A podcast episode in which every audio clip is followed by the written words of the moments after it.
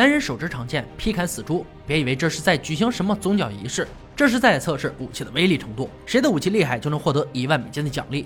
欢迎来到美国最大型的真人比赛——断刀大赛第四季第十六集。大家好，我是安哥。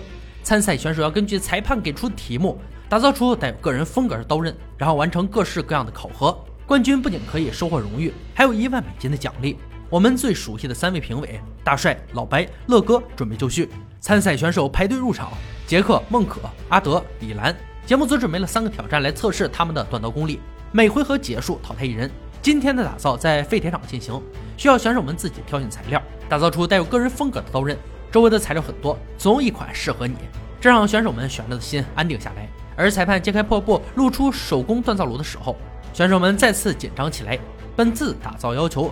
刀身长度十到十三英寸，总长度不超过二十二英寸。除此之外，刀型还必须包括隐藏式刀根设计。考虑到手工锻造的难度，本次打造时间为四个小时，没有设计时间。倒计时开始，选手们像寻宝一样冲进废铁中间。阿德拿回一个割草机刀片，绝佳的五幺六零钢，适合于打造各种刀具。除了碳，还有少量的铬，铬的添加能提高钢材的脆透性。他想做一把实用的丛林短刀，能协助他在通往冠军之路上披荆斩棘。孟可思量再三，拿回一根撬棍。这东西属性不详细，肉眼无法分辨是否是高碳钢。他不想在不熟悉的领域瞎折腾。拿手的日式短刀没有任何花哨，却非常实用。李兰看到一堆钢板弹簧，切下来一块，打造一把他最擅长的暴衣猎刀。杰克选择同样是钢板弹簧，他要制作的是萨克逊瓦刀，做法非常简单。手工锻造炉难度在于生火。今天的选手似乎都能熟悉的掌握使用它，只有阿德没有及时打开通风口，气流不是很稳定。好在及时发现，才没有耽误太多时间。他的钢材很快变成了橘红色，开始捶打。孟可的火势非常好，他知道火是锻造的关键。加热钢材后，仔细检查一番，并没有所担心的碎掉、瓦解和裂开，接下来就可以安心锻造。杰克比较谨慎，取下一块钢材，加热淬火，确定手上的材料值得他花时间打造以后，开始捶打起来。但是他的钢材较硬，整个制作过程比较费力，但做出的刀子也必然是强壮的。打造先从一个完美的刀根开始，这个过程反复调节长短，用了一个多小时。评委组都为此担心，并称他为刀根狂。阿德已经把钢材捶打成条状，整个过程开展很顺利，仿佛看到了隧道尽头的曙光。预计三十分钟后淬火，孟可深感对手都很专业老辣，因此他力求完美，仔细观察自己的刀，每个角度都不放过，评估任何一个小问题会不会带来严重的后果，反复测量和检查，不敢遗漏任何细节。李兰用一种简单的装置来维持既定的厚度，缓慢的捶打会限制住向下的力量。当他打到又烫又柔软的钢材，才不会出现高低不平的状况。阿德最先淬火，检测一下硬度不均，这一步是成功的关键。重来一次不可避免。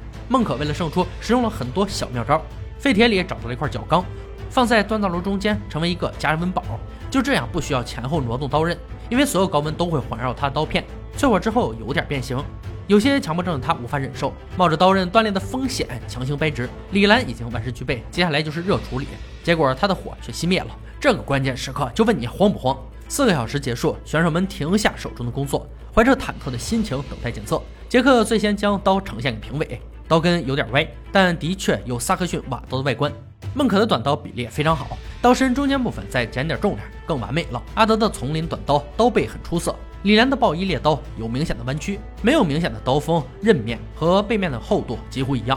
本集选手锻造功力都非常深厚，相比之前使用手工锻造炉的选手，四位刀刃属实都非常棒，因此评委们很难快速做出决定。经过慎重的商讨和研磨实验之后，决定淘汰李兰。虽然他制造钢材和生火的功力很是精湛，但刀刃变形和硬度不均是不争的事实。感谢他带给我们精彩的表现。晋级的选手来不及缓冲，马上进入到第二回合。他们要为刀安装刀柄，要求刀根必须要有一个金属框。如何让刀变成全功能性武器，并完成砍骨头和割沙包测试，是这一回合的难点。接下来的三个小时并不轻松。之所以要做金属框，是为了护手装上去跟刀尖固定，尤其是比较大型的刀，同样是考验技术的关卡。阿德准备先从不熟悉的金属框开始，框切除后因为太紧装不上去，本就不擅长的领域让他有些气馁。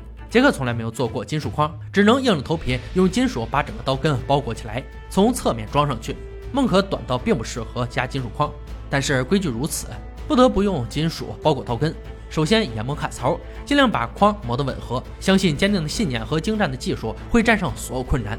阿德准备做刀柄，木头上画出刀根的轮廓，然后往木头和刀根锁动。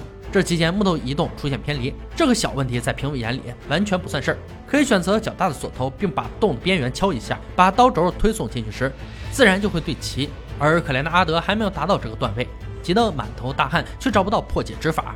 杰克的刀柄已经用环氧树脂固定好，刀根上锁洞，装上刀轴即可打磨。孟可的打造手法一直是评委最欣赏的，一体式护手在里面，底部略宽，光框架就有七根刀轴，每一步都要研磨到位。时间问题就不用多讲述了。三个小时已过，选手们再次迎来实战考验。大帅要用他们的刀砍骨头三次，检测强度。本次考核不是对骨头的伤害，而是对刀刃的影响。阿德最先出战，三次惨烈的砍剁后，刀子没有损坏，刀柄没有轮廓，很难掌控。孟可的刀顺利过关，手感很好，比例拿捏的死死的。杰克的刀测试过后，锋利度完全消失。使用时刀柄会夹手指，随后由乐哥负责割开沙包检测锋利度。阿德锋利刀刃一刀切开沙袋，但是刀身偏重，刀柄又相对较短，比较难控制方向。孟可的刀毫不逊色，尽管刀柄较大，却跟刀片的比例契合。杰克的刀头很重，但也顺利过关。这回合从测试的过程中，我们已经猜到谁会淘汰，没错，就是杰克。他的刀在测试时变钝，刀柄夹手也是原因之一，因此只能放下武器，遗憾退场。阿德和孟可经过七个小时的全力奋战，如愿挤进决赛，但通往冠军的路注定一路荆棘。他们要用五天的时间打造出一把历史上经典武器——坎皮蓝剑。传说这种剑杀死了探险家麦哲伦，在马克坦之翼上，也就是如今的菲律宾。这种沉重、尖端有尖的剑是岛上战士作战时所用，一刀下去就能砍掉两颗人头。坎皮蓝剑有特殊的木手柄，有时会用一束头发作为装饰。本次打造要求，刀片尖端一定要有尖刺。刀柄必须做出传统的 Y 型，间隔至少五英寸。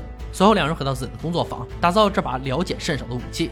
阿德先画出剑的结构，充分了解后再动手。打造的时候，动力锤却和他闹起了别扭。为了避免手工锤打之苦，只能先维修。孟可从来都不知道世界上还有一把武器叫砍皮烂剑，结构、尺寸、优势等都是他必须了解的。避免出错，决定尽量还原历史。第二天，阿德的动力锤终于开始工作。剑身锤打出来后。和图片比对一下，相差不多。研磨掉多余的重量，进行热处理。淬火是决定成败最关键的一步。好在阿德进行的很顺利，没有任何断裂变形。锉刀测试很平滑。随后制作前护手一体的刀柄，外观有点像迅猛龙。孟可的剑也迎来淬火，很不幸，他的剑变形了。仔细观察一番，发现弯的角度像半月形，竟然增添几分特色。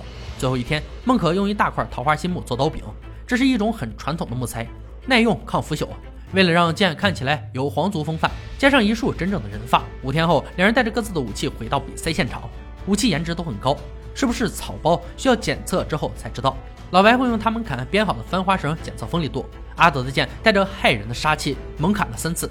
砍蓝剑是双手剑或单手剑，而他的剑重量聚集在刀尖处，硬生生的成了一把双手剑。孟可的剑经过测试以后，同样很重，不能单手使用，但重量靠近刀柄处，使用时比较好控制。接下来是乐哥负责杀戮测试，可怜的二师兄又被倒挂起来，准备接刀。阿德的剑攻击三下后，二师兄被一分为二，绝对致命的武器。孟可的剑自然不会甘于落后，虽然有点重，但不影响前劈，回砍也不费力。最后的强度测试由老白负责，阿德的剑在他的手上猛砍竹子，下手毫不留情，但是他的剑却没有丝毫损伤。孟可的剑经过测试后，不但没有任何损伤，竹子被劈得四分五裂，邪恶至极。两把武器并驾齐驱，雌雄难辨。每当这个时候，评委组只能在细节上找瑕疵。最终，阿德没有成为冠军，输在剑的比例上，设计和细节部分也相对较粗糙。